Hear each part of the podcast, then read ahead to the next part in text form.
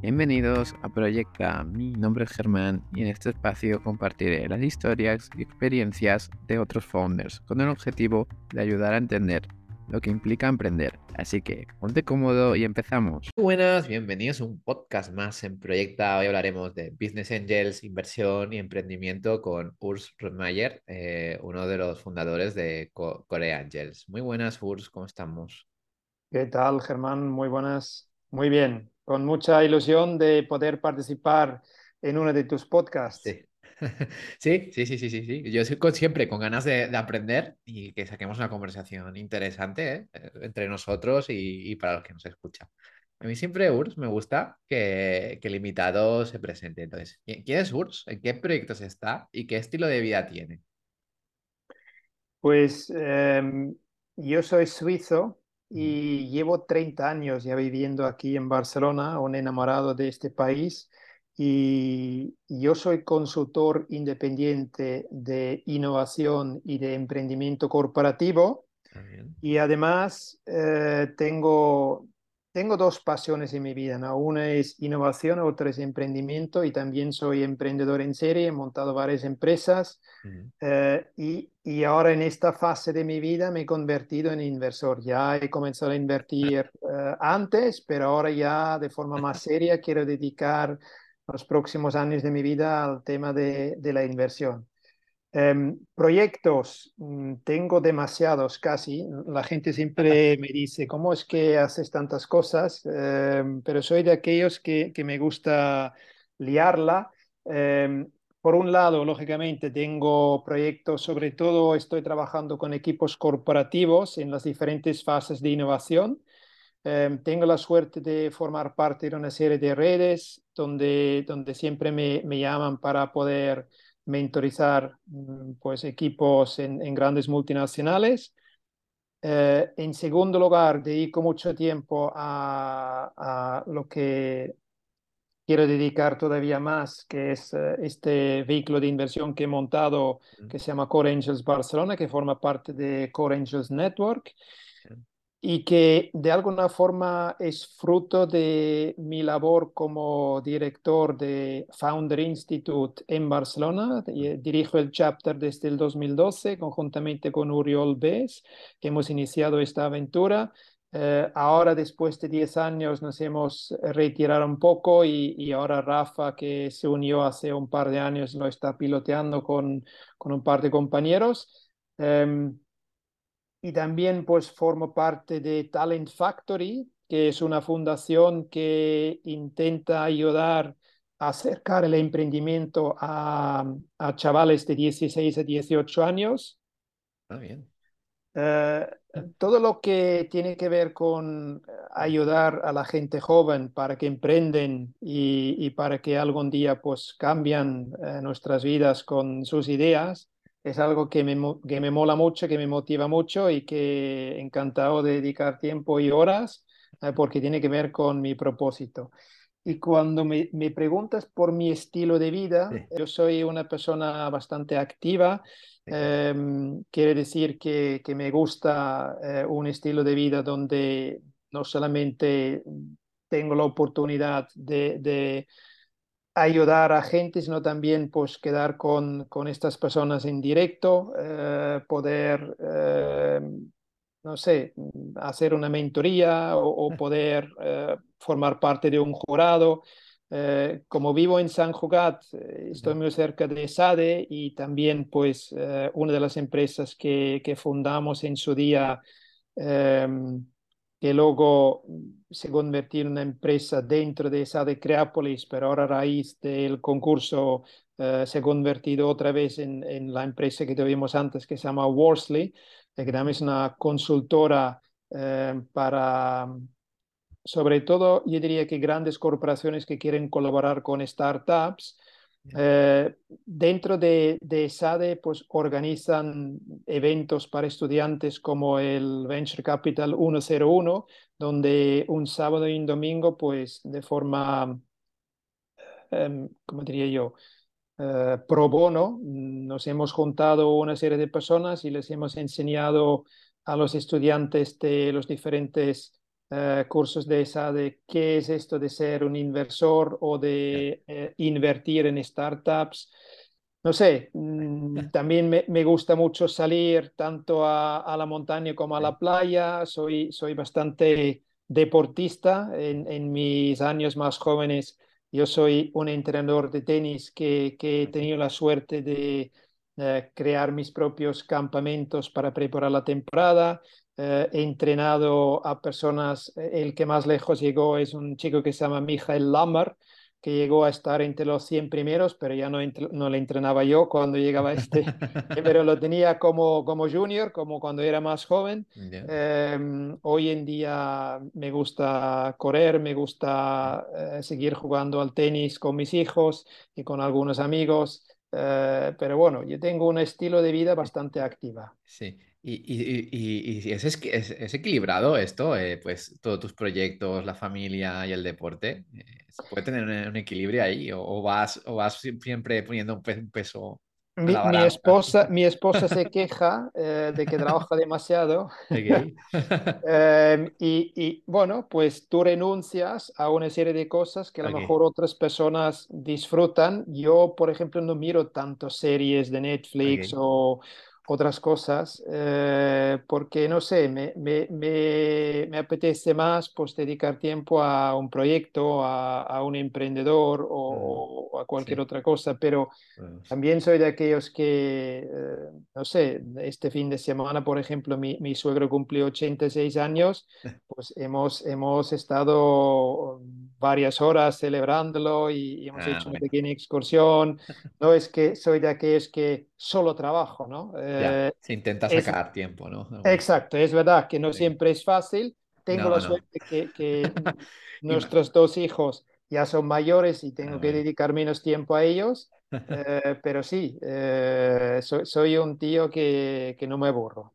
Bueno, bueno has, dicho, has dicho muchas cosas interesantes que creo que lo iremos, lo iremos eh, pues, pues yendo a, punto a punto eh, a, a lo largo del podcast, pero antes... Antes de, antes de ello, ¿cómo, cómo te adentraste ¿no? al mundo del emprendimiento y cómo fueron tu, tus inicios?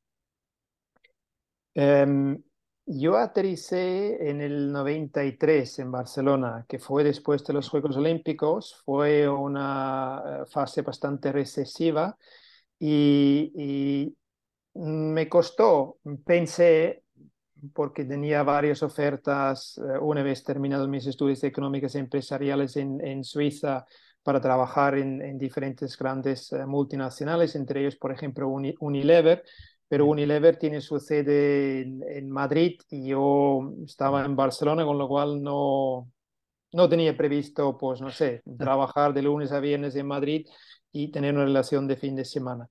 Um, al principio no, no fue fácil y, y me costó mm, encontrar mi, mi, primer trabajo, pero una vez que, que, que conseguí eh, lo que era el permiso de trabajo y permiso de residencia, porque si eres de un país como Suiza, te tratan casi como un tercermundista, eh, porque no formas parte de la Comunidad Europea, ¿no? Y si claro. no tienes eh, el, el, la residencia ni, ni, ni, ni, esto, pues no te dan trabajo. Dicen, hombre, no sabemos si pasado mañana sigues aquí o te vuelves a tu sí. país, ¿no? Cuesta mucho eso, sacar eso de la residencia y todo eso. Bueno, una vez que te casas, te lo dan automáticamente. Ah, ¿vale? bien, bien, bien. Que... Fue tu caso, entonces. fue, fue, mi caso, exacto. okay. y, y, y, esto, pues, eh, aceleró un poco las, las cosas, ¿no?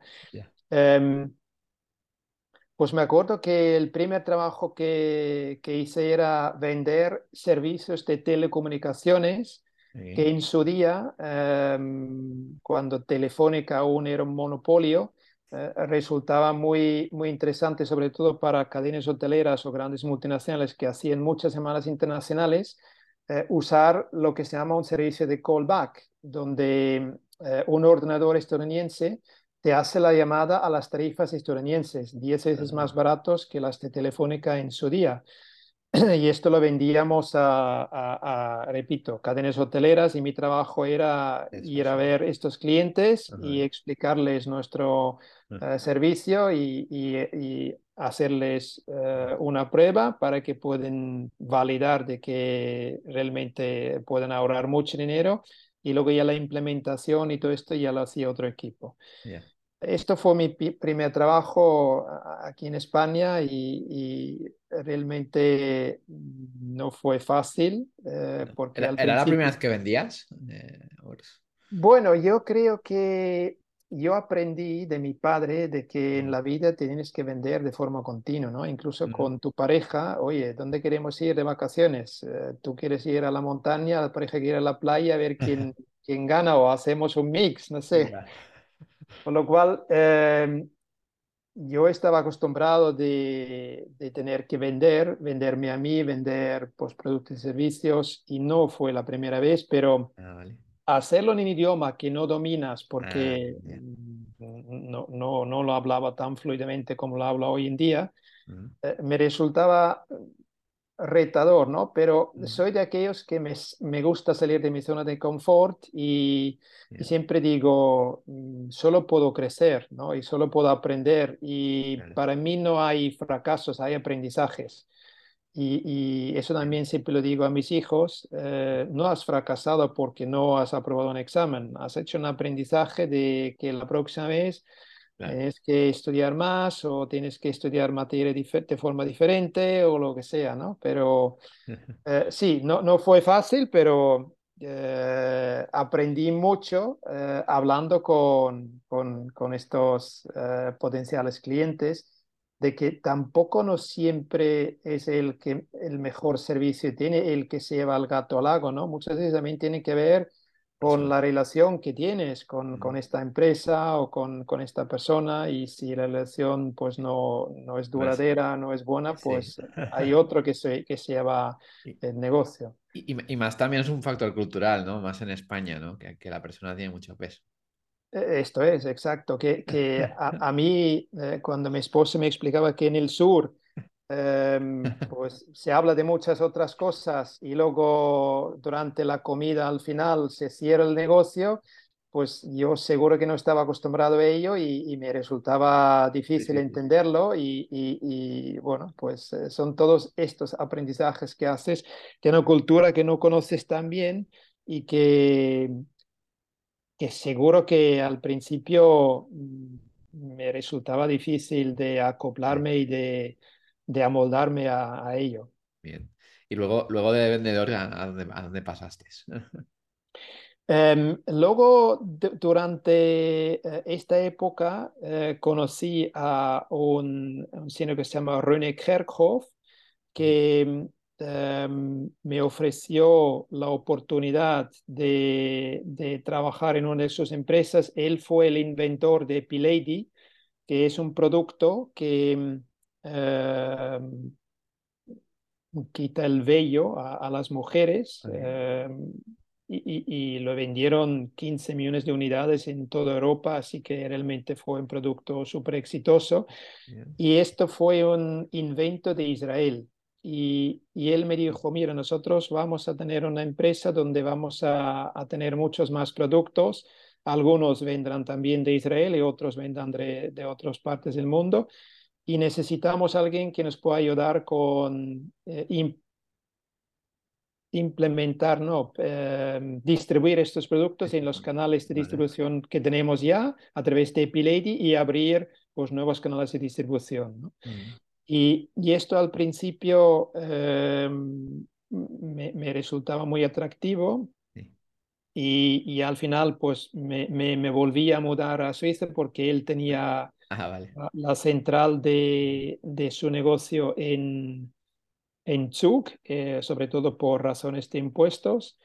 Y, y me acuerdo que, que con mi esposa estuvimos hablando de algún día que queríamos tener hijos, que, que esto no, no podría ser una solución eh, ideal, ¿no? Sí. Para, para tener hijos, un poco lo que antes comentaba con Madrid, ahora pues eh, con, con Zúrich eh, o con Zug eh, no, no la vimos muy factible. Así no que compatible. cuando ya colaborando con él unos tres años, le, le dije, oye, mm, yo quiero volver a, a España porque queremos ser padres y, y me gustaría saber si esto lo puedo seguir, seguir haciendo desde España. Y me dijo, difícilmente, ya has visto que esto es un negocio que me gusta tener el equipo cerca.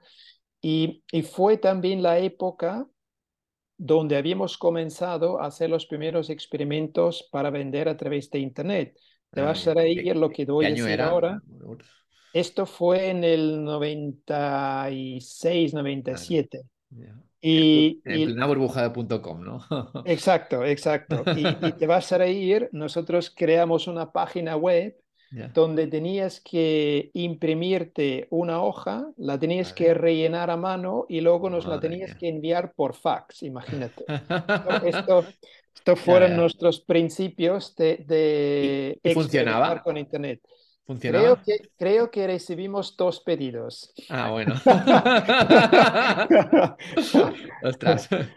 Em, pues no fue lo que, lo que esperábamos, pero Ya. como mínimo me demostró el, el potencial o, o la visión que yo tenía que esto algún día puede ser algo muy grande, ¿no? Mm, Y, y lo curioso fue también cuando volví a España, comencé a, a darme cuenta que también había bolsas de empleo que ofrecían puestos de trabajo a través de Internet. Y, y uno de estos puestos fue uno que se, que se tituló Country Manager de Chopilot, una bolsa de empleo que había nacido en Frankfurt y que expandía por el resto de Europa, ¿no? Y, y apliqué y tuve la suerte de ser elegido el, el candidato y- y esto fue realmente un, un regalo, eh, poder vivir esta época, como dices tú, el, el punto com dorado, donde había dinero para todo y donde Sí. todo era, hay que crecer y, y hacer esto algo muy grande.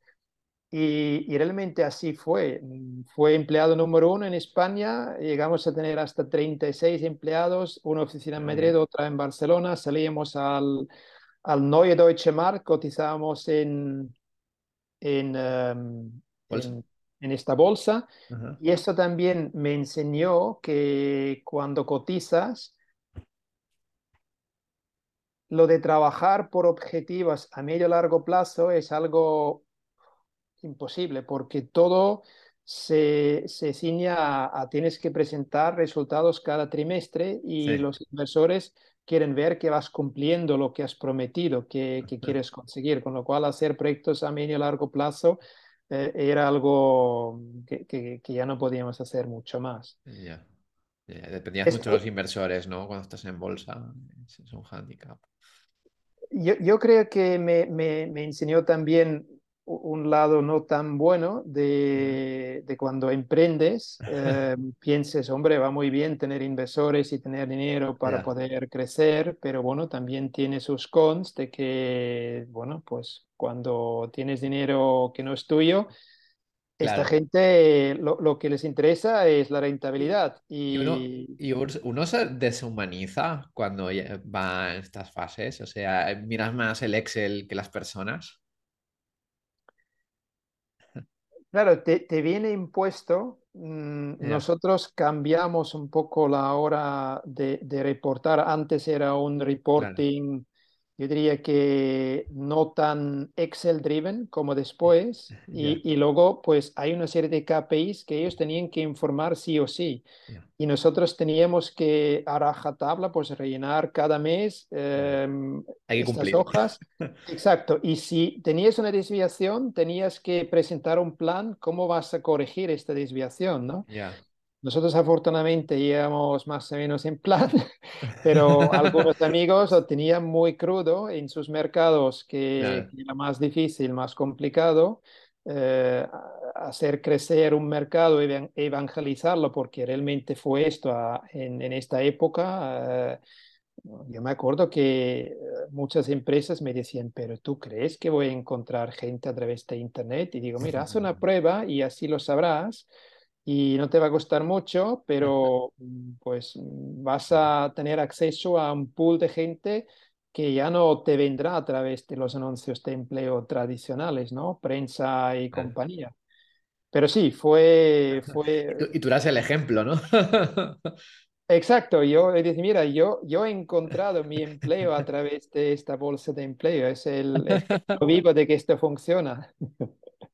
Y entonces eh, ahí entiendo que, se te acabó esta etapa cuando explotó, ¿no? Las .com y todo, ¿no? Correcto. Eh, cuando explotó la, burbuja esta, em, me acuerdo que nosotros estábamos cotizando eh, a 23 euros y luego pues bajamos hasta 7 euros la cotización. y, y, luego los, los propietarios y los inversores decidieron vender la empresa a Adeco, una empresa suiza que tiene su sede en Madrid. Y, otra vez era la pregunta, ¿qué hago? ¿Voy a Madrid o me quedo en Barcelona? ¿no? Y coincidió con una llamada de un headhunter que me ofreció formar parte de, de, un portal de la movilidad llamado Movendus Global y convertirme en el, en el CEO de este portal, que me dijo, oye, nos hace falta alguien que sabe hacer rentable estas operaciones, que eh, tenemos unas pérdidas de dos millones y medio y, habíamos pensado en que tú podrías ser un posible candidato, ¿no? Y bueno, al final eh, decidí eh, aceptar este reto y, realmente... un cambio para ti este reto de, de pasar de empleado a CEO, ¿no? Prácticamente. Bueno, antes también ya era el country ah, manager, y, dirigía un equipo, incluso un equipo en Madrid, que, que, también me daba cuenta que si, si íbamos a vender como catalanes a Madrid, pues no teníamos el mismo éxito como siendo madrileños vendiendo en Madrid, ¿no? Para decirlo así. Em, y esto fue la razón porque montamos una oficina con gente de, de ahí para poder servir este mercado. En, en Chopilot, eh, perdón, en, en Global era, era un poco diferente. Em, era, mm, es, es, algo diferente cuando eres una sucursal, es verdad, eh, y reportas a la matriz y, bueno, pues eh, yo me acuerdo que tenía nuestro Regional Success Manager con el que mm, hablaba casi a diario de, cómo íbamos y, y cómo eh, iba velocinando la facturación, las operaciones y de ello. Mm. En cambio, en Movendos Global teníamos cuatro empresas catalanas como accionistas, RAC Automóvil Club como accionista principal, luego está, estaba CaixaBank, Aguas de Barcelona y, y Grupo Godó. Y ahí también, pues más o menos una vez al trimestre había reunión del Consejo de Administración, nosotros teníamos que rendir cuentas, pero era, era diferente. era una reunión, ¿cómo diría yo? Eh, bastante exigente, me acuerdo toda la vida, eh, sobre todo la gente de, de CaixaBank, eh, pues siempre quería más, ¿no? Nosotros habíamos pensado de que íbamos muy bien, nos íbamos cumpliendo, hasta sobrecumpliendo, no, no, no era suficiente, más, más y más, ¿no? Y, bueno, eh, lo, bueno fue que, que, tuvimos la oportunidad de, o, yo tuve la oportunidad de, de, trabajar con gente muy buena y hicimos crecer la facturación de 12 a 20 millones en tres años. Y, eso también nos, nos facilitó pues, llegar al punto muerto. Y en aquel momento presenté la, la, propuesta de convertir el portal de la movilidad en un portal de servicios para los socios de DRAC, que es lo que creía que, que, era la solución más adecuada. Esto, como te puedes imaginar, gusta mucho al DRAC Automobile Club, pero ya no tanto a los demás accionistas. Y se marcharon y me convertí en el Digital Business Manager del DRAC Automobile Club. Y esto sí que, que era... de, de, un papel de CEO a, otra vez yéndote a una corporate, ¿no? Como RAC. Exacto, que esto fue más eh, un, paso de incorporarme dentro de una estructura de más de 2.000 personas y, y, rendir cuentas a personas diferentes. Ya no teníamos un consejo de administración, sino pues mi jefe era el director comercial del RAC Automobile Club y, bueno, pues eh, éramos un canal más de ventas para él eh, y, sobre todo lo que más interesaba es, oye, cuántas unidades eh, de socios podemos vender al año, cuántos coches, cuántos seguros, cuántos viajes, cuántos servicios, etcétera, etcétera. Eh, el abanico era muy amplio. Em, y, mi idea era más esto, de convertir este portal en, en un portal como punto de referencia de, de, intercambio de información, etcétera, etcétera, y esto pasaba aún en segundo lugar. Y bueno, eh, fue una época también, yo creo que, que interesante porque coincidió luego con el, la crisis inmobiliaria y, me acuerdo que nosotros hemos presentado un plan donde necesitábamos un millón de euros para, para abordarlo y, y al final pues teníamos que trocelarlo en, en, tres años para, porque no había tanto dinero para poder hacerlo en un año entero, ¿no? Em, al final yo creo que me daba cuenta que en, una gran corporación también hay, hay mucho politiqueo, hay, hay muchas decisiones que se toman. No, es ágil, ¿no? De alguna forma. Que, que a ti mm, te cuestan entender, em, que tienen que ver con esto, mm, politiqueo o, o favorecer a una serie de personas respecto a otros. Y al final eh, decidí que, que, yo quería otra vez mm, volver a mis em, pasiones, que era la innovación y el emprendimiento, y fue el motivo por el que decidí salir y eh, traje el Founder Institute, que es una aceleradora en fase de idea del Silicon Valley a Barcelona. Esto fue la, la siguiente etapa de, de, mi vida, esto fue en el 2012. 2012 ya. Donde, donde realmente comenzábamos a, a, a llevar a cabo este, este programa. Es como en 2010, 2012 es cuando se empezó ¿no? a mover startups, ¿no? Esto de las startups en Barcelona. Yo, yo diría que fue la época donde mm, había cada vez más, creo que también fue una de las épocas en las que se creó Tech Barcelona, esta asociación de, de empresas que, que, fomentan la emprendeduría y la inversión en startups. Y, y como es algo que, que vamos, mm, repito, yo he emprendido mm, siempre mm, por un lado de forma eh, ayudado, como, como he explicado, por, por otros, pero también siempre teníamos emprendimientos aparte, ¿no? ¿Ah, em, me acuerdo que eh, para, explicar una anécdota que no fue muy em, exitosa, pero en Suiza hay un portal que se llama blacksox.com en su día fue un portal que, bueno, sigue, sigue activo, pero ahora han ampliado los servicios. En su día ofrecía la suscripción a recibir cada 3, 6 o 12 meses, pues 3, 6 o 12 pares de calcetines negros. Ah, vale, vale. Y por eso se llama Black Socks. Y pensé, jolín, qué, qué idea más buena, porque a quién de los hombres nos gusta comprar calcetines negros, pues no sé, no conozco muchos amigos míos que les hace mucha ilusión ir a comprar calcetines negros. Muchas veces es, em, lo compras cuando ya es demasiado tarde, o mejor dicho, cuando ya no encuentras eh, un par eh, porque o se han perdido en la lavadora o están agujereados, lo que sea. Y, muchas veces también lo delegamos eh, en nuestras parejas, nuestras madres. Eh, Oye, ¿me puedes comprar un par de calcetines negros? Que... Y antes, cuando se lleva todavía más con traje, pues calcetín negro es un básico que necesitas sí o sí, ¿no? Y, y, pensé, bueno, oye, esto podría ser una idea que podría traer a, a España, ¿no? Calcetinesnegros.com. Así que... ¿Conseguiste el, el, dominio y todo? sí, sí, sí, sí, no, no. Y, y, tuvimos, eh, nos reunimos con, con varios eh, compañeros, creamos la empresa, hicimos un plan de marketing, gastamos dinero y conseguimos clientes. No, no es que no, que no, que no habíamos eh, comenzado bien.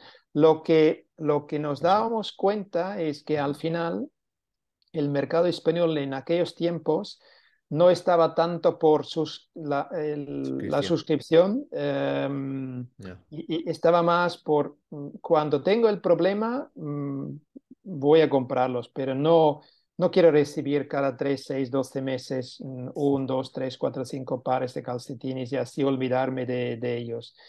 Y también aprendimos que la mayoría de los que que compran esos calcines no son los hombres, sino son las mujeres. Y claro, nosotros hemos hecho mucha campaña para captar hombre y al final eh, nos damos cuenta de que era el público equivocado, ¿no? Y, luego también era, oye, queremos seguir invirtiendo más, parece que esto no es lo que es, no, nos imaginábamos, porque nuestro objetivo era hacer esto lo suficientemente grande para que los de Black Sox nos compran. Ah, vale, vale. Esta era nuestra idea inicial. Eh, y además yo, yo ya había hablado con el, el tío de Suiza y me decía, bueno, nadie ha conseguido hacer esto en España y e, ellos no tienen intención de, de, traducir su página al castellano, ¿no? Que hubiese sido otra posible amenaza eh, para nuestro negocio. Así que pensé, oye, pues... ¿Por qué, no? lo probamos? ¿no? Eh, al final decidimos de que nos costaba demasiado para, para llegar a, a facturar, no sé, unos cuantos miles de euros. Eh, y, al final lo dejamos. Es que hace, parece, parece, mentira, pero hace años atrás el, el, modelo, sobre todo el comprar online, aún costaba, ¿no? Eh, empezó en el 2008, pero ha, costado, ¿no? De llegar hasta donde llegamos y más por suscripción. claro, ahora estamos acostumbrados, pero hace, hace, hace tiempo atrás no lo estábamos, ¿no? Es un poco. Sí, seguramente hay culturas que la suscripción no es el modelo que mejor funciona y en cambio, por ejemplo, en la cultura germana o, de los países anglo, anglosajón, seguramente ahí es un modelo más conocido o más implementado que, que a lo mejor aquí. Pero bueno, yo creo que ahora con los Netflix del turno, mucha gente mm, también se, se, da cuenta de que es un modelo que, que funciona. Podría, podría ser interesante. podría ser interesante. Y, y Urs, después de, bueno, en, en, en, la fundación esta de Silicon Valley, en Founder Institute, que no me salía el nombre, eh, aún sigues, ¿no? En ella, no, no lo has dejado, ¿no?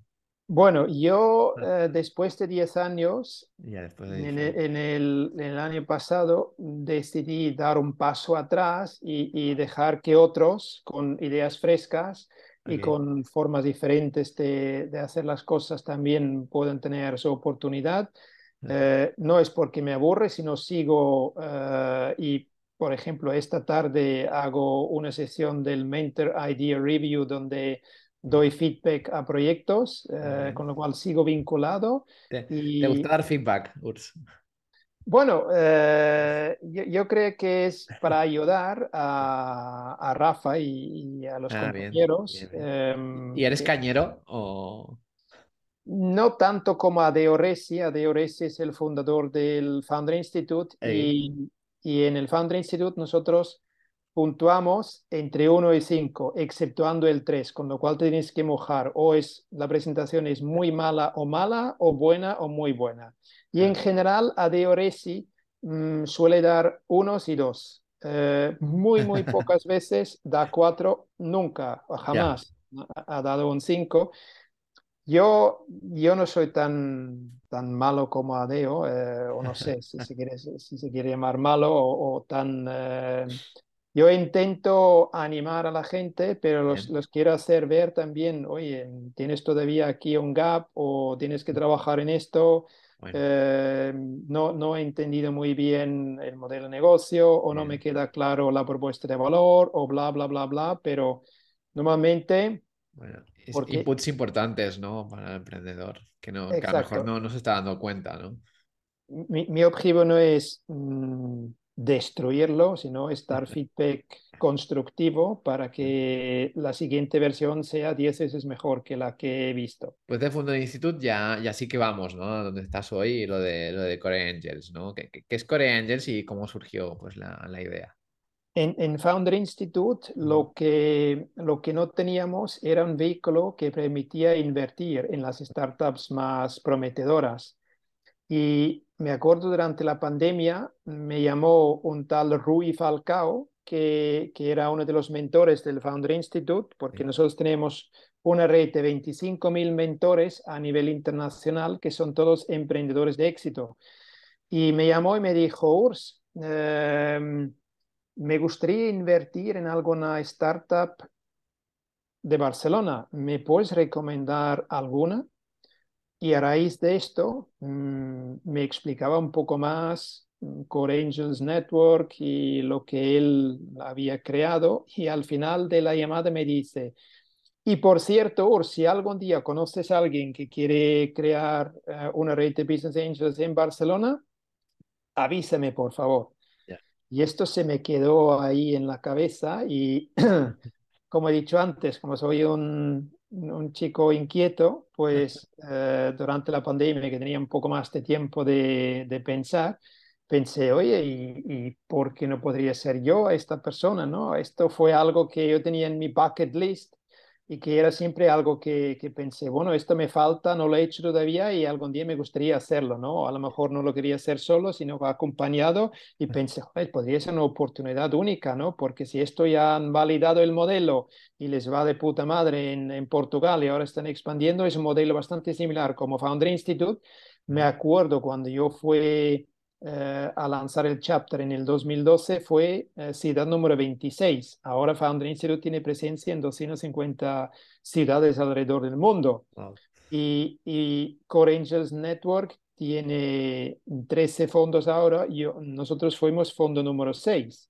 Vale, y estoy convencido de que la red que podemos tejer también llegará a tener 250 o más uh, fondos alrededor del mundo. Y esto Uh, puede ser súper interesante también para compartir deal flow y, y para nuestros inversores, etcétera, Claro. etcétera. Así que le, le, volví a contactar a Rui y le dije, oye, Rui, eh, me explíqueme un poco más, a lo mejor podría ser yo esta persona. Y bueno, estuvimos hablando y me dice, mira, haz una cosa, llama a Guillermo. Guillermo Soto es mi homólogo en Madrid, que ha levantado Core Angels Madrid. Y, y, una vez que había hablado con él, pensé, jolín, si, si Guillermo lo puedo hacer, yo también. Así que le dije a, a Rui, digo, oye, Rui, cuenta conmigo, yo quiero comenzar, ¿no? Y luego te meten en un programa de formación de tres meses y luego pues me tocaba eh, crear mi primer comité de inversión, buscar mm, dos, tres empresas a presentar y, y invitar a unos, una serie de posibles inversores, ¿no? Yeah. Me acuerdo que esto fue también uno de los momentos más difíciles porque... Claro. Es, es, es difícil, ¿eh? Reunir a inversores, ¿no? Y que. Bueno, Cuando... yo diría que esto no fue tan difícil. Okay. Tengo un, una red uh, de contactos bastante amplia y, y, conseguimos reunir a, no me acuerdo, 15, 20 personas uh, que como mínimo querían ver lo, lo que habíamos aquí creado, ¿no? Yeah. no? Lo que fue difícil fue que nosotros en Core Angels tenemos un proceso uh, que es algo diferente a, a, la forma de tomar la decisión en, en, una red de Business Angels al uso como, no sé, puede ser, eh, no sé, las redes de Business Angels de escuelas de negocio como ESADE o IS Mm. uh, o, o, otras ¿no? que se han creado. ¿Y, ¿Y qué nos diferencia? Que nosotros tomamos decisión de forma consensuada en grupo y solo invertimos en aquellas startups donde conseguimos el 51% de los votos a favor y menos de un tercio en contra. Con lo cual, era necesario que, que, más de la mitad de la gente veía esto una buena inversión y menos de un tercio no le veía una mala inversión. ¿no? Y me acuerdo que el, que el primer comité, que lo había, lo había, preparado con mucha ilusión y había buscado tres startups súper potentes, no aprobaron ni una. ¿vale? Y, y, y, y, pensé, wow. Bueno, pues, estos comités, ¿cómo son? ¿Online? Eh, ¿Por votación por mail? O... Bueno, estos comités nosotros eh, lanzamos en abril 2021, eh, Okay. en plena Yeah. pandemia, con lo cual tenían que ser online. Y, y- y durante una temporada los volvimos a hacer offline, pero cada vez menos gente acudía y, y nos damos cuenta de que la comunidad primaba y, y- y era súper cómodo pues conectarse desde casa y al final pues eh, los estamos haciendo online. Vale.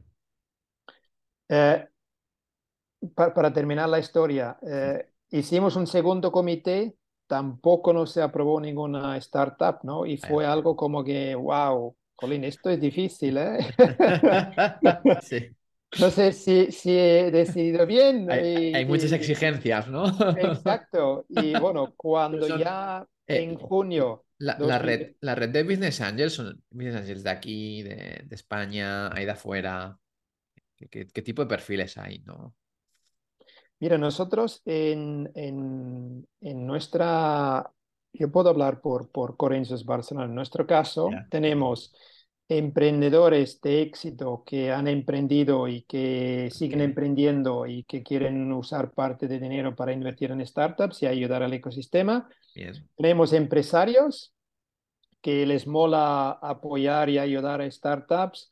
Tenemos ejecutivos, tanto jóvenes, eh, tenemos por ejemplo dos ejecutivos de Wallbox que forman parte de nuestro eh, club de inversores, pero también tenemos ejecutivos que, que tienen una larga trayectoria, mucha experiencia y una red de contactos muy interesante que forman parte de nuestra red. ¿no? Y, y, también lo que vamos consiguiendo cada vez más es atraer a, a mujeres inversoras. Tenemos ahora cuatro eh, intentando ampliar eh, a, que llegamos a tener más, pero no, no es fácil. Lo, que es interesante es que, que, nuestro perfil de inversor es tanto una persona muy experimentada, eh, que han hecho más de 50 inversiones, como pues personas que no tienen tanta experiencia y que pues se, pueden aprovechar del conocimiento de, de, personas que tienen más experiencia, ¿no? Y eso es lo que yo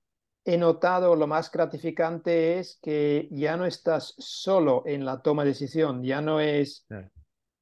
Bueno, eh, Jolín. Pues sí, pero, hay que sacar más del 51, ¿no? Sí, sí, sí, sí, eso sí.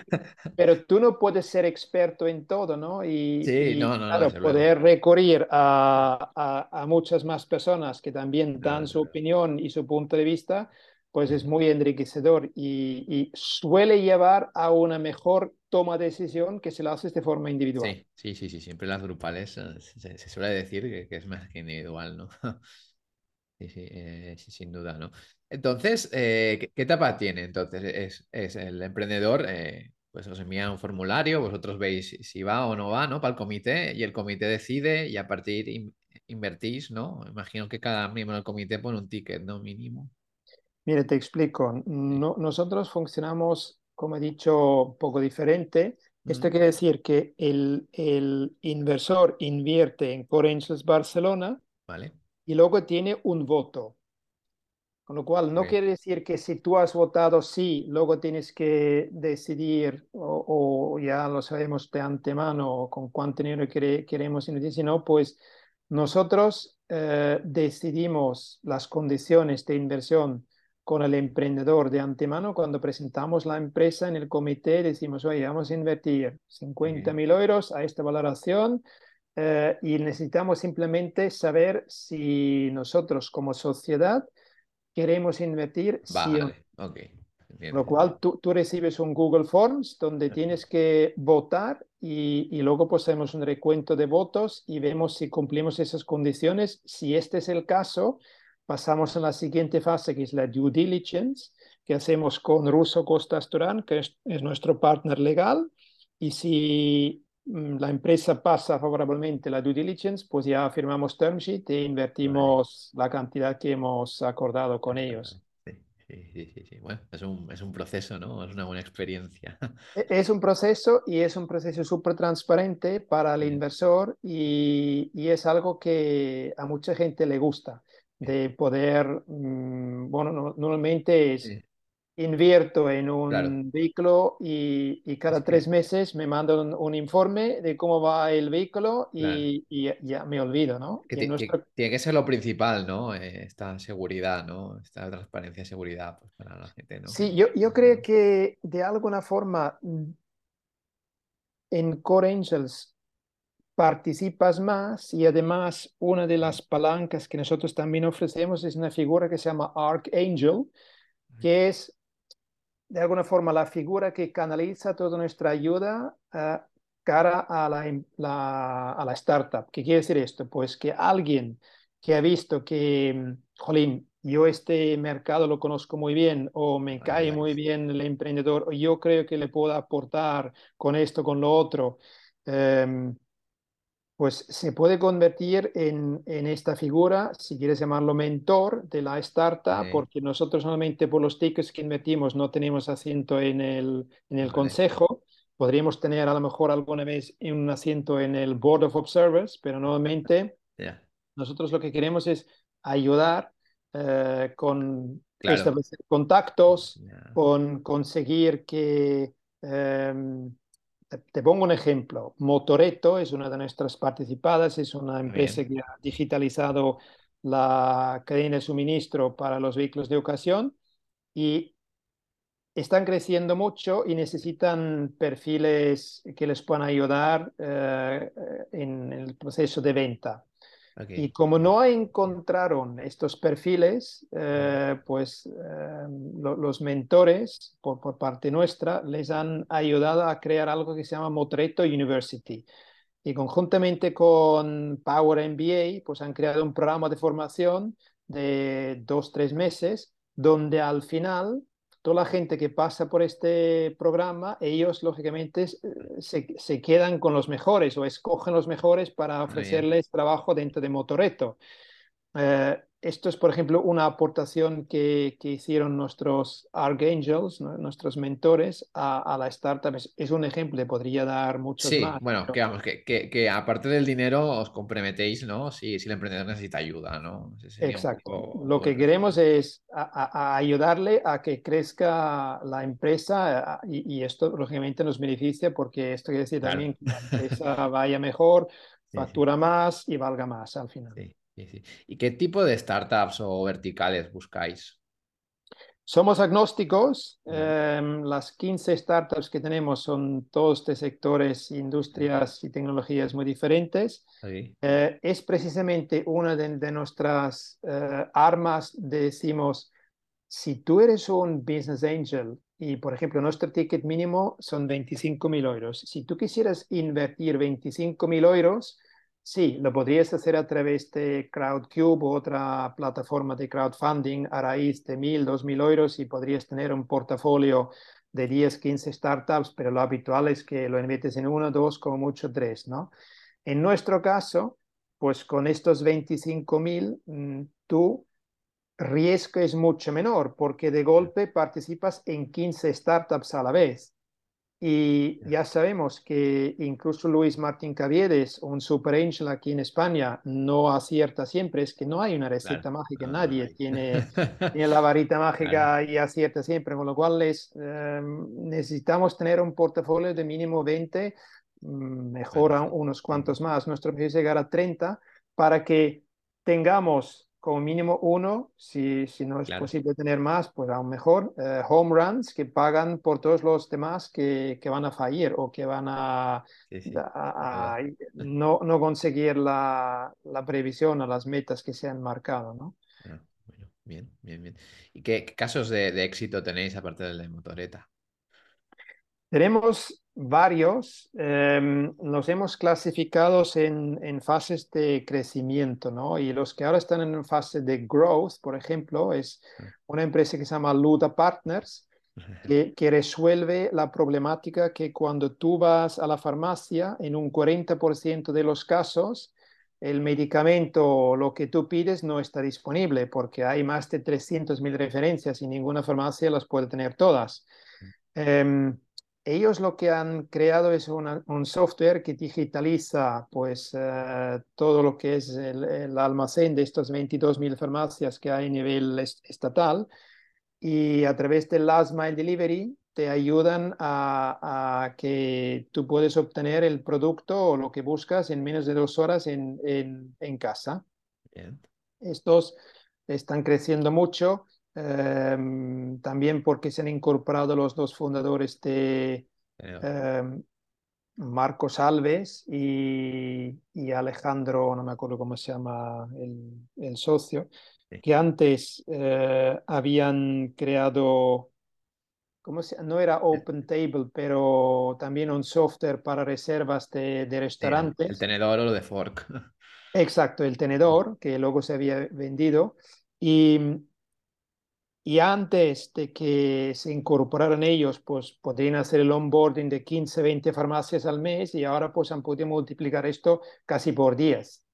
Y, y estos están creciendo ahora mucho. Eh, otra empresa que tenemos en el portafolio que, que está sobresaliendo para mí es una empresa que se llama Dili, que es un marketplace para mergers and acquisitions de un tamaño de 33 a 40 millones de euros, que es demasiado pequeño para los boutiques o las grandes consultoras.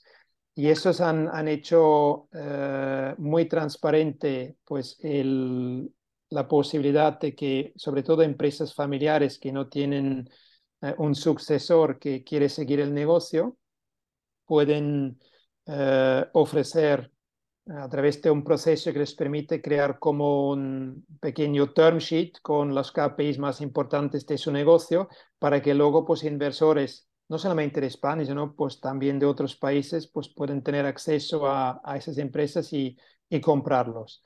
Esos en el primer trimestre han, han, facturado más de lo que han facturado durante todo el 2022 y van también ampliando, creciendo, ya tienen 27 personas en el equipo um, y, y, también creemos que, que, es una de esas empresas que va a despuntar, ¿no? Creemos porque uh, todo hay que, hay que hacerlo. Sí, ¿no? ¿no? Son, son, son, procesos largos, ¿no? A la hora de invertir, ¿no? Se dicen de seis años, ¿no? Y sí, Exacto. Y si puedes exacto. hacer follow one, ¿no? Porque a veces no.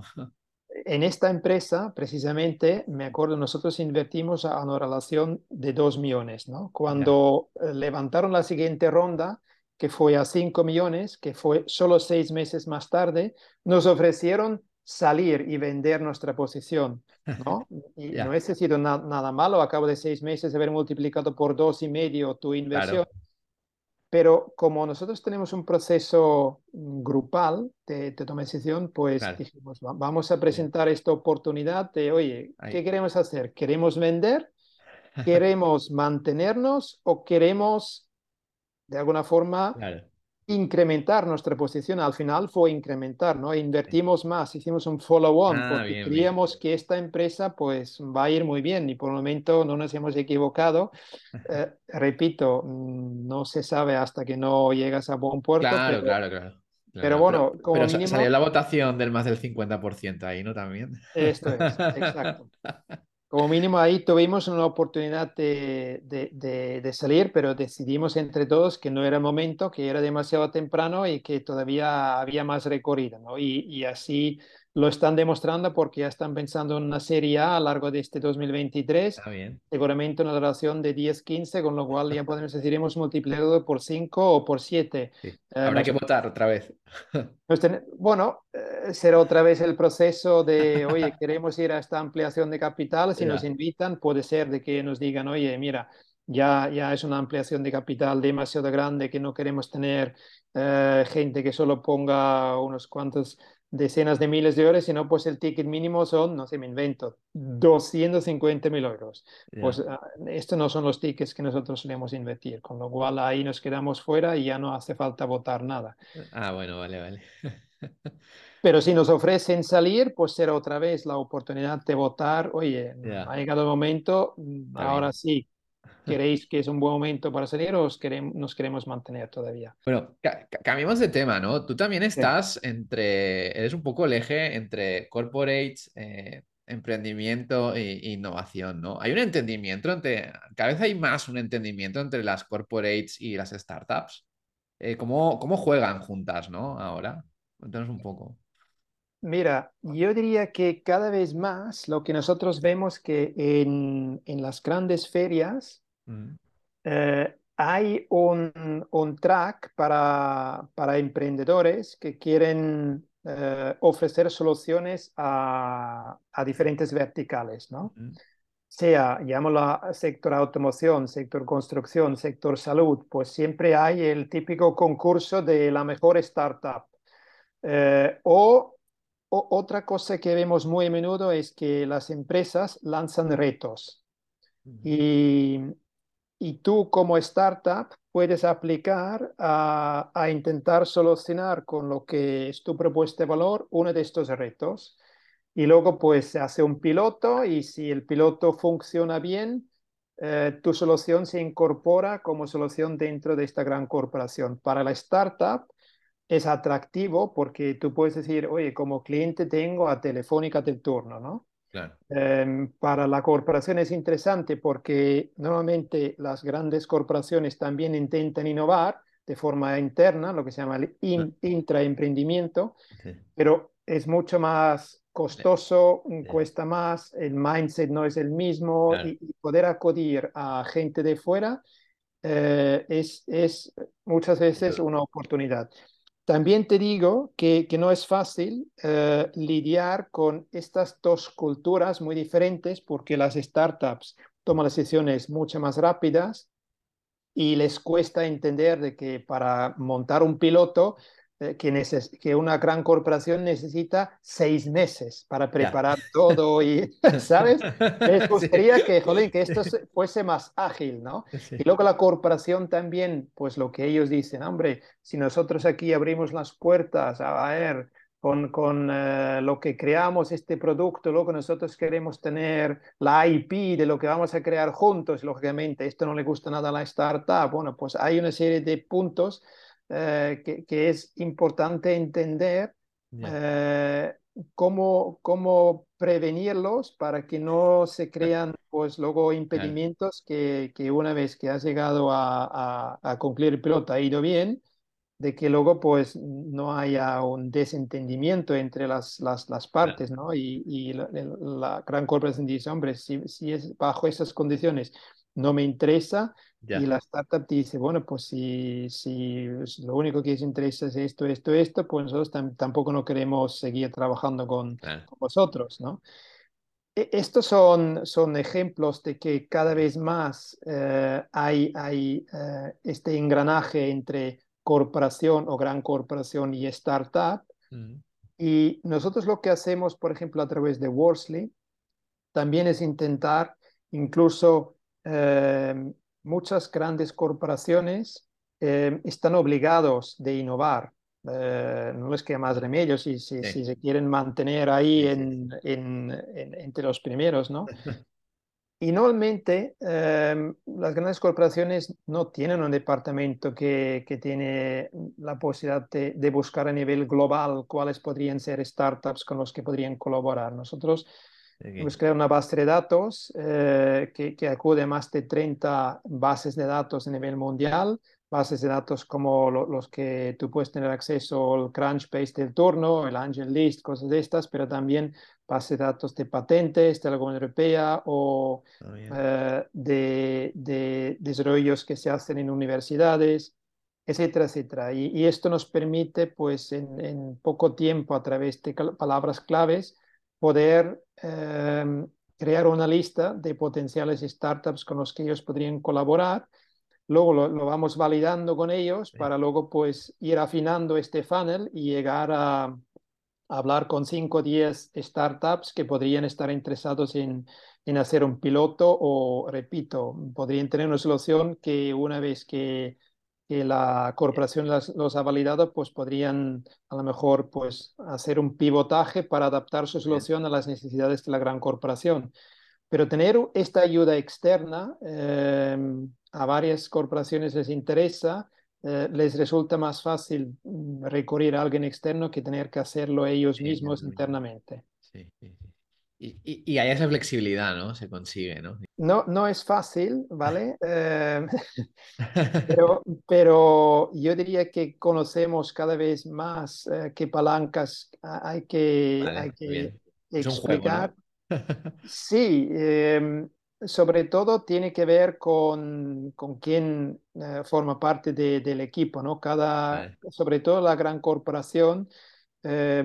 ¿Por qué hacen esto? Porque hay algunos porque están obligados de, forma recurrente a, tener que presentar pues, posibles eh, iniciativas. Hay otros que, que, lo hacen porque realmente tienen una necesidad Y lo que, lo que hay que saber diferenciar es esto, cuando hay lo que se llama en inglés innovation theater, ¿no? que es solo pretender de querer hacer algo, pero al final no se va a hacer nunca nada. Pero mm, como gran corporación tenemos que demostrar que estamos innovando, que estamos haciendo cosas y, y realmente, oye, explicar un caso de éxito, oye, hemos hecho esto, lo hemos implementado y lo que vemos mucho es mm, los inicios, mm, oye, prometedores, etcétera, etcétera, pero luego cuesta llegar a, a, implementar algo y cambiar, pues, la forma de hacer las cosas, ¿no? Vemos también que hay mucha necesidad de mejorar procesos internos. No siempre es añadir una nueva línea de negocio o, o añadir muchas veces, oye, ¿cómo puedo aplicar la inteligencia artificial en mis procesos para automatizar eh, una serie de cosas que hoy en día, pues no sé, me consume mucho más tiempo y que con inteligencia artificial pues podría ahorrar pues, puestos de trabajo podría eh, conseguir que un proceso se hace, no sé, en vez de forma manual, de forma automatizada. O sea, que, que sí que las, las, grandes empresas están pensando pues ya la, las grandes corporaciones eh, muchas veces están abrumados por todos estos cambios que van cada vez más rápidos. Claro, es y... que es por año, ¿no? Sí, sí, no, es que, es, que eh, es, una cosa. A, hace un año nadie hablaba de chat GPT, ¿no? Sí, sí, sí. Eh, ahora, mm, si no lo has probado todavía, sí, sí, te has no atrás. Sé, te estás perdiendo algo, ¿no? y, y una vez que lo has probado y te has quedado gratamente sorprendido de wow, este sí es brutal, luego comienza a pensar, bueno, ¿y cómo podríamos aprovechar esto para incorporarlo? Y, y, de ahí también salen muchas veces, pues esto, nuevos puestos de trabajo como el Data Science Manager o cosas que a lo mejor antes no se necesitaba. Eh, y eso también, pues, no es fácil para la gran corporación adaptarse tan rápido a todos estos cambios y estar siempre a la última eh, realmente, si no eres una empresa eh, estilo Google, Amazon, que ya tiene en su ADN de que continuamente tenemos que probar cosas nuevas y, y so- somos capaces de incluso, ellos incluso tienen publicado todo lo que no les ha funcionado, ¿sabes? El graveyard eh, eh, de, de. Google o de Microsoft, de cosas que, que han probado y que no han funcionado. Eh, no todo el mundo y sobre todo la cultura latina no admite el fracaso o que nosotros les, nos cuesta si hacemos eh, intraemprendimientos, explicamos de que un resultado muy válido es que nos damos cuenta de que la idea que tiene el equipo inicial pues no, no funciona, que no hay demanda. Eh, y, y, aceptar esto mmm, es, es como eh, mucha gente se enamora de sus ideas, ¿no? Y luego voy a hacer lo que haga falta para que esto funcione. Pues muchas veces no funciona, ¿no? Y, y, y esto no es fácil de aceptarlo. Sí, eh, sin duda. Vamos a ver, ¿no? ¿Qué, qué, qué, qué es lo que pasa y cómo, cómo se intentan adaptar más, ¿no? Pero bueno, está claro que soluciones como las vuestras pues, pueden ayudar mucho. Y Urs, ya vamos a la última pregunta. Ya es una pregunta más, más, más libre. Es que des eh, un consejo a los emprendedores que nos escuchan. Si no es dar de consejos, uno que te haya servido a ti. Y algún libro, algún otro podcast, peli, serie. No hay duda. Vale. Pues un consejo. Yo diría que tengo muchos, Bueno, ¿vale? Pero está bien. Está bien. un, uno de los que, que, ¿cómo diría yo? Que, que yo creo que, que, puede realmente marcar la diferencia es tener un buen eh, puñado de gente que te, que te ayuda. Cuando eres emprendedor, eh, si quieres llamarlos mentores, llámalos mentores, si quieres llamarlos asesores, llámalos asesores, Mm. si quieres llamarlos coaches, llámalos coaches, pero cuando eres emprendedor, mmm, muchas veces mmm, depende un poco de, de, si tus padres han sido emprendedores también, pero normalmente eh, no es que tienes mucha gente con los que puedes hablar de tus problemas que tienes, ¿no? Puedes hablar con, con el equipo eh, con el que estás emprendiendo, pero va bien tener que eh, o poder recurrir a gente ajena o gente externa, ¿no? Y por eso muchas veces lo que yo siempre digo a los emprendedores, oye, este work-life balance que tú has mencionado antes para un emprendedor también es, es un reto porque tiene mucha presión, mm, tienen poco dinero en la caja, tienen que ir avanzando, eh, el, el, el, día tiene 24 horas y están full time emprendiendo siete días a la semana, muchos de ellos. Eh, llega el, el, muchas veces también al burnout o a, llegar a, quemarse y, ya no querer hacer nada más. Tener a alguien que, que, de vez en cuando puedes recurrir, y, y por eso siempre digo, recurrir a los inversores también es una opción y no es un punto débil reconocer que tienes un problema o que esto es mm. un reto para ti o que a ver cómo soluciona esto, ¿no? Tener alguien de confianza al, que puedes recurrir y, compartir pues tus retos, eh, yo creo que si no lo tienes, búscate a alguien em, y, acude. Eh, no cuando ya estás a borde del precipicio, sino pues cuando comiences a tener los primeros síntomas de que, jolín, me queda poco dinero en la caja o, jolín, se me acaba de marchar el CTO, ¿qué voy a hacer ahora? Eh, no te quedes ahí solito lamentándote o, intentando eh, arreglar el problema solo, pues acude a, esta red de mentores, ¿no? Y hay mucha gente que ha emprendido, que ha tenido éxito y está encantado de echar una mano y de, de compartir un café contigo, de darte su punto de vista y luego, pues tampoco no hay que creerse todo, ¿no? Eh, sí, es verdad. Tienes que tener tu, tu, vara ¿no? de medir, ¿no? Tu propio criterio. Si hablas con cinco personas, recibirás cinco consejos diferentes y ahora cuál es el que tengo que aplicar, ¿no? Eh, tampoco no es fácil, pero bueno, esto sería uno de mis, mis consejos. Es, es, es, lo más difícil, ¿no? Para el emprendedor, la toma de decisiones.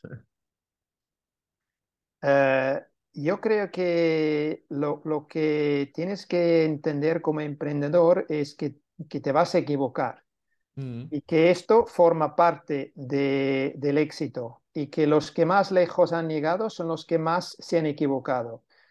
Y si eres una persona que te cuesta tomar decisiones, pues no vas a llegar muy lejos como emprendedor, porque aquí hay, hay que tomar decisiones a diario y algunas veces te equivocas. Y me acuerdo que ahora en el You Startup Summit, Jordi Romero de, de Factorial le explicaba su viaje en 36 pasos y, había varios capítulos donde hablaba solo de, de, las decisiones equivocadas que había tomado ¿no? y los aprendizajes que había hecho de, de ellos.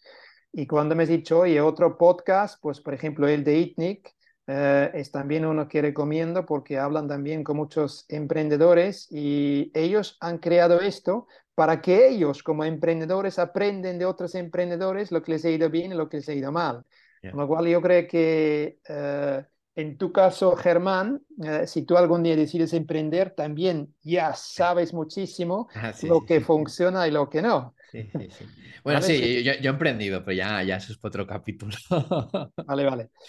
Y, como libro, em, yo diría que eh, el último que, que, me he leído es Rondas de Inversión ah, de no sé si lo conoces, del, ay, ¿cómo se llama ahora el, chico? No me acuerdo. Javier del Toro, puede ser. Exacto, Javier del Toro. de, Capital. Ah, perfecto, genial. Pues yo creo que eso es una lectura obligatoria para cualquier emprendedor, para que entienda un poco mejor cómo funcionamos nosotros como inversores y, y, cómo lidiar con, con gente como nosotros, porque es lo típico, nosotros eh, term sheets lo vemos casi a diario. Mm, tú como emprendedor jamás en tu vida has negociado un term sheet, ¿no? Y, bueno, pues a lo mejor te resulta poco interesante eh, tenerlo en cuenta, eh, pero es fundamental para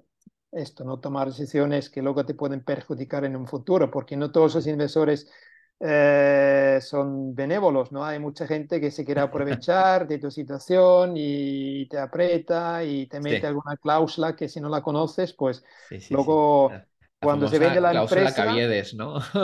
sí, exacto. Luego la liquidation preference, ¿no? Luego cuando se vende la empresa, quien cobra primero no eres tú, sino es el inversor, ¿no? Y al final puede ser que tú no Sí, ganas sí. casi nada. Hay que Y, con cuidado a veces. esto es, esto es. Bueno, pues Urs, lo, lo dejamos con estos consejos. Eh, antes de despedirnos, ¿eh? ¿Cómo te podemos encontrar en redes sociales, página web? Em, mira, yo tengo, yo uso sobre todo LinkedIn y también tengo una cuenta en Twitter, eh, en Facebook, en, en Instagram, lógicamente, pero si yo soy sincero, eh, no los uso tan a menudo como LinkedIn. Por lo cual, quien quiere conectar conmigo, además, Urs Rotmeier, en LinkedIn no hay tantos No, como Javier no. Pérez, ¿no? o Carlos. Sánchez. A Con no lo ser que es en Suiza, ¿no? exacto, es fácil encontrarme. Bueno, pues doy fe, doy fe que se, que se encuentra Urs y que le escribís y contesta. Nada, decir a la gente que si os gusta este podcast que lo compartáis con otro emprendedor y Urs, ha sido todo un placer que te pases por el podcast. Pues eh, igual, muchísimas gracias por eh, haberme ofrecido la, la oportunidad, Germán. Yo creo que necesitamos más personas como tú que, que nos ofrecen pues, eh, la oportunidad de compartir nuestro, nuestra experiencia, nuestros conocimientos, para que otros pues, se animan y, y- y aprenden eh, y, y también pues, se convierten en inversores, como es lo que a mí me mola en estos momentos sí. eh, hacer. Bueno, inversores y emprendedores, ¿no? También. Esto es exacto. Pues es, claro, sin, sin emprendedor no puede haber inversor, ¿no? Y sin inversor muchas veces puede haber emprendedor, A pero no- ver. Pero es- es- hay, hay más aceleración si hay inversores, ¿no? Correcto, correcto. Pero oye, el, el mejor emprendedor es el que no necesita financiación externa, desde mi punto de vista, Sí. ¿no? Un buen ejemplo son los chicos de Hola Luz, por ejemplo, que han llegado muy lejos Sí, sí, sí. antes de necesitar financiación externa. Luego sí, para, para bueno, escalar de verdad sí que va, va muy bien, ¿no? Sí, sí, sí, pero volvemos a lo de siempre, la toma de decisión, ¿no? Que cuando ya, ya tienes ahí todo esto, eh, quizás sí te interese, ¿no? Una ronda pues para crecer más rápido, pero bueno, lo podemos explorar en otros podcasts. Bueno, Urs, ha sido un placer, nada, eh, nos vemos en la próxima. Perfecto, un placer y muchas gracias.